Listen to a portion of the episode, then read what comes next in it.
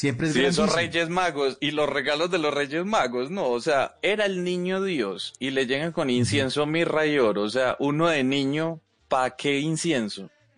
O sea, Sí. eso sí era por embolatarlo ahí con cualquier cosa, ¿no? Como que Sí, sí, sí. iban caminando para allá y Melchor dijo, lo que me encuentre en el camino y con lo enredo.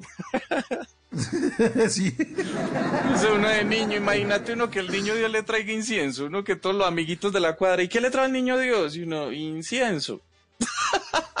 los otros con carritos, Play 5 y uno incienso, ¿pa' qué? Ah. Ahora la inci- La No, mirra, pero- aquí pero- fue madre misterio la mirra, ¿no? O sea, vos conoces la mirra, ¿has visto la mirra? No, el incienso sí, pero la mirra no. La mirra no, no, sé mirra es un misterio. Uno nunca ha visto un mirrero. O sea, ¿has conocido a alguien que diga, no, yo vivo enteramente el Sí. negocio de la mirra? No, exacto. Uno sabe, la mirra la venden diga... quiliada, en bolsa, Exacto. de siembra.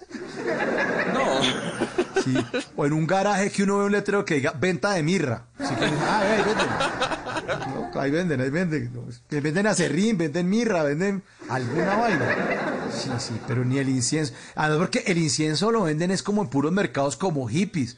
O sea, Sí. seguramente los Reyes Magos pasaron por un mer- es como esotérico, pu- pues, y, mi- y mirarían, en- escogerían entre cosas. ¿Qué le llevamos? Cosas eso- esotéricas, le llevamos, le Le llevamos este llamo cuarzo. ruda. No, no, la mirra es más escasa. Vamos a quedar mejor con ella. Yo creo que hasta el niño Dios creció y dijo, eh, pero verdad, ¿qué, qué era eso de la mirra? que sería esa Mi vaina, papá ¿para qué nunca me habló de eso. Sí. Pero, ¿y el oro? ¿Y el oro qué hacen? ¿Qué hacen con el oro? O sea.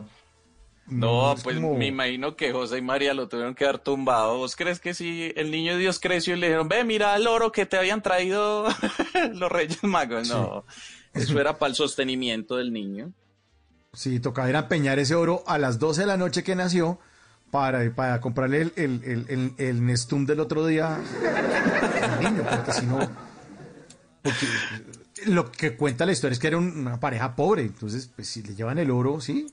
De pronto una- en una compraventa, diga usted por ahí en, Belén, una compraventa abierta con el neón ahí, van y empeñan el oro, y ya con eso, con eso cuadra por lo menos unas dos noches más en un hostal para que el niño no, no, no, no chupe tanto. Sí.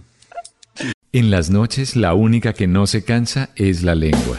Por eso de lunes a jueves a las 10 de la noche empieza Bla Bla Blue con invitados de lujo. Le saluda la chilindrina. Soy Bonnie Cepeda. habla Michelle Brown. Yo soy Liz Pereira. Checo Acosta, el príncipe del carnaval. Soy Claudia Bamón. Los saludo Alfredo de la Fe. soy María. Con buena música, con historias que merecen ser contadas, con expertos en esos temas que desde nuestra casa tanto nos inquietan y con las llamadas de los oyentes que quieran hacer parte de este espacio de conversaciones para gente despierta. Bla bla blue, de 10 de la noche a 1 de la mañana. Bla bla blue, porque ahora te escuchamos en la radio.